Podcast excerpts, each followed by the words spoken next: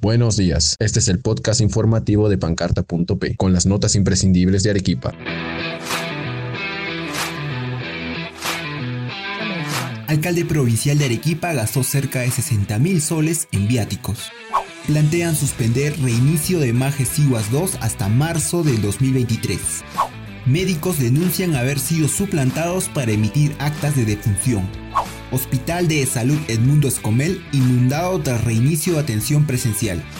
Los familiares de Kevin Ramos, desaparecido en Colca, piden que policía continúe buscando sus restos. Vecinos de Socabaya denuncian que vienen siendo extorsionados para entregar dinero. A continuación, escucharemos el desarrollo de las noticias imprescindibles para Arequipa.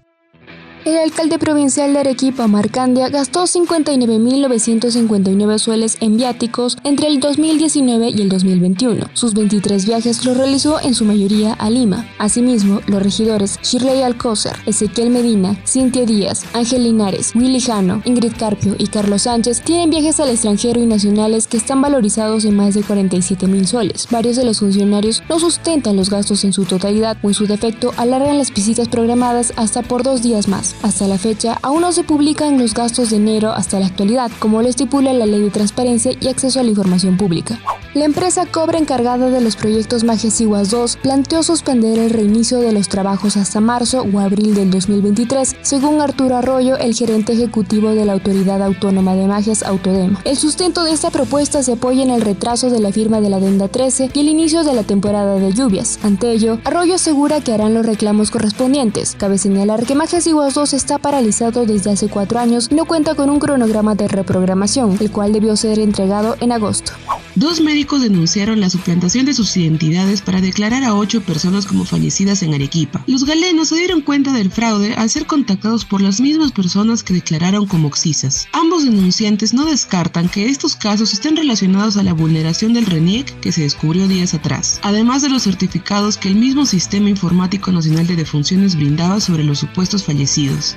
Las áreas de emergencia antigua, hospitalización y cirugía del Hospital Hermano Escomel de Salud se inundaron luego de que se filtre agua de las tuberías que cruzan por los techos del nosocomio. De acuerdo a la secretaria del Sindicato General de Enfermeras, Maritza Montoya, la fuga de agua se extendió por al menos tres horas y causó la derivación de los pacientes a distintas áreas. Para evitar las filtraciones de agua, tuvieron que cerrar la llave principal del suministro, dejando por lo menos el 40% del hospital sin este recurso. Según Montoya, el 5 de octubre solicitaron al gerente de la red asistencial de salud, Gilmer Ceballos, solucionar los drenajes pluviales, pero Ceballos respondió que ya se efectuó el mantenimiento en marzo. Los familiares del adolescente Kevin Ramos, que desapareció en el Valle del Colca en Arequipa hace más de 8 meses, pidieron a la policía que continúe intentando hallar los restos del menor. Según los parientes del adolescente, la policía dejó de buscarlo hace 3 meses. Con el reciente hallazgo de la turista belga Natasha de Kronbach, los familiares tienen esperanzas. El pedido de urgencia fue efectuado porque en esta época del año el caudal del río disminuye considerablemente. No obstante, ya se aproxima la temporada de lluvias. Los vecinos de la asociación denominada Chávez Castillo, localizada en el sector 4 de octubre en el distrito de Socabaya, dieron a conocer que presuntos extorsionadores los vienen amenazando para que entreguen dinero. El coordinador de la junta vecinal de la zona contó a una emisora local que los delincuentes envían cartas y mensajes de voz que contienen las amenazas. Según relató, la noche del último viernes 14 de octubre dispararon tres veces contra la puerta de una comerciante a la que le exigían 50 mil soles. Los vecinos e integrantes de las juntas vecinales señalaron que trabajarán con la comisaría de Ciudad Mi Trabajo para contrarrestar estos hechos. Y ahora vamos con las efemérides. Un día como hoy, en 1838, Chile le declaró la guerra a la Confederación Peruana Boliviana. En 1849, fallece en París, Francia, Frédéric Chopin, compositor y pianista polaco. En 1985, se prueba por primera vez el despistaje de SIDA en el Perú. Este es el tiempo en Arequipa para hoy. La temperatura máxima para Arequipa es de 26 grados centígrados y la mínima es de 7 grados centígrados. Hoy el cielo estará despejado durante el día con unas ráfagas de viento por la tarde.